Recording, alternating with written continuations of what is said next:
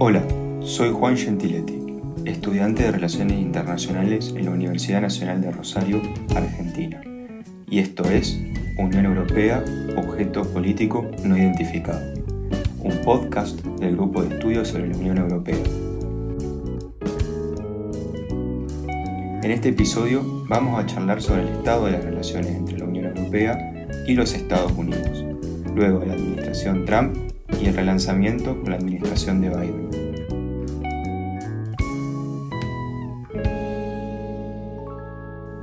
La victoria de Joe Biden en las elecciones presidenciales estadounidenses ha sido recibida con alivio por la mayor parte de los líderes europeos, debido a los importantes desencuentros que se mantuvieron con su inmediato predecesor en diferentes ámbitos.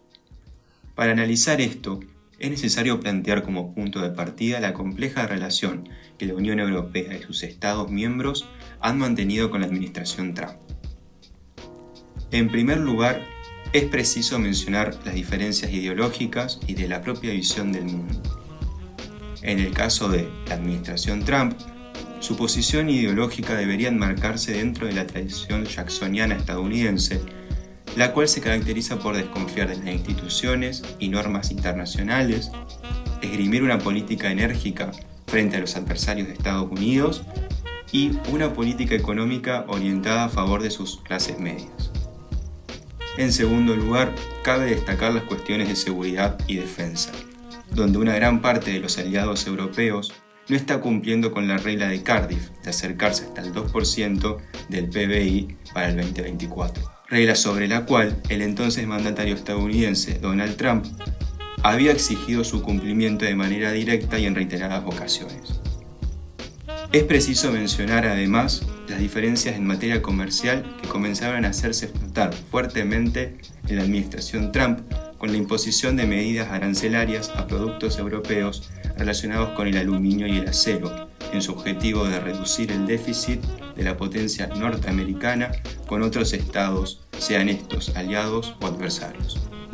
También cabe destacar las diferencias políticas y diplomáticas que Estados Unidos y sus aliados europeos mantuvieron en relación a diferentes actores del sistema internacional, destacando la posición de la administración Trump en relación a otras potencias como China y Rusia, pero también Irán, Cuba y Venezuela. Frente a estas diferencias con Trump, las propuestas y la visión del mundo de una administración Biden parece, al menos en estos primeros meses, concordar más con los posicionamientos de los líderes de la Unión Europea.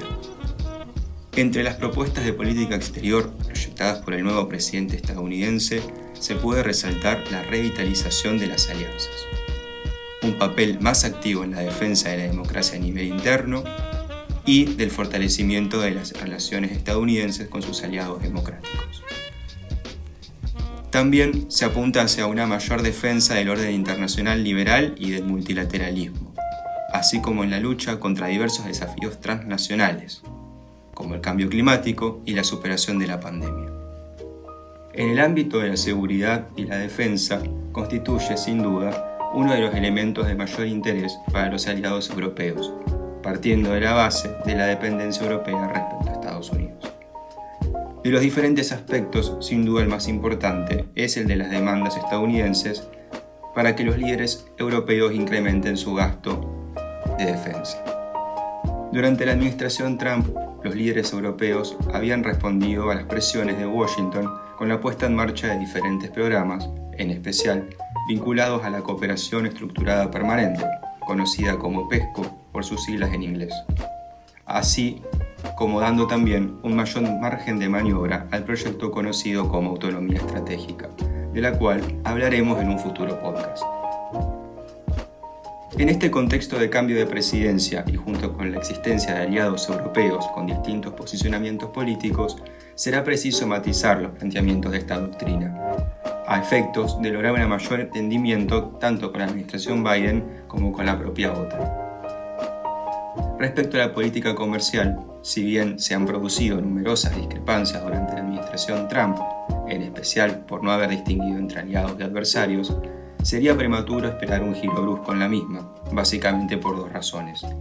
La primera es que responde a elementos estructurales de la política interna estadounidense, principal razón por la cual la administración Trump adoptó dicha política más punitiva y utilizó este argumento en las elecciones presidenciales del 2016. La segunda es que estos mismos argumentos son compartidos por amplios sectores del Partido Demócrata. Otros puntos en la agenda transatlántica versan, por un lado, sobre el rechazo de Washington a la construcción del gasoducto Nord Stream 2, impulsada por el gobierno de Angela Merkel en cooperación con la Rusia de Vladimir Putin. Y, por el otro, sobre la necesidad de garantizar que las cadenas transatlánticas de suministro se mantengan abiertas y fluidas en el sector farmacéutico. Con todos estos cambios que se avisoraron producto del cambio de administración, el 2 de diciembre del 2020, la Comisión Europea anunció su propuesta de una agenda transatlántica, que permitió a los socios comenzar a trabajar juntos en diferentes aspectos.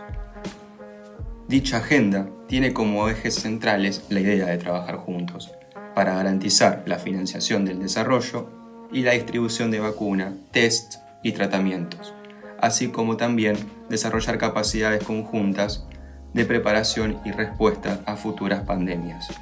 El compromiso de cooperación para luchar contra el cambio climático, resolver las disputas comerciales bilaterales pendientes y una estrecha colaboración para reformar la Organización Mundial del Comercio.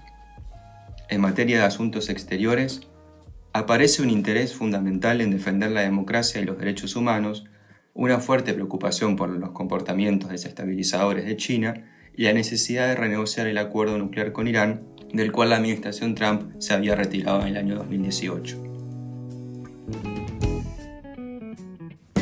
Esto fue Unión Europea, objeto político no identificado. Si te gustó, compartilo en las redes. Y no te olvides de seguirnos en Instagram, Twitter y Spotify como arroba G-E-U-E-U-N-R. Saludos y nos vemos en el próximo episodio.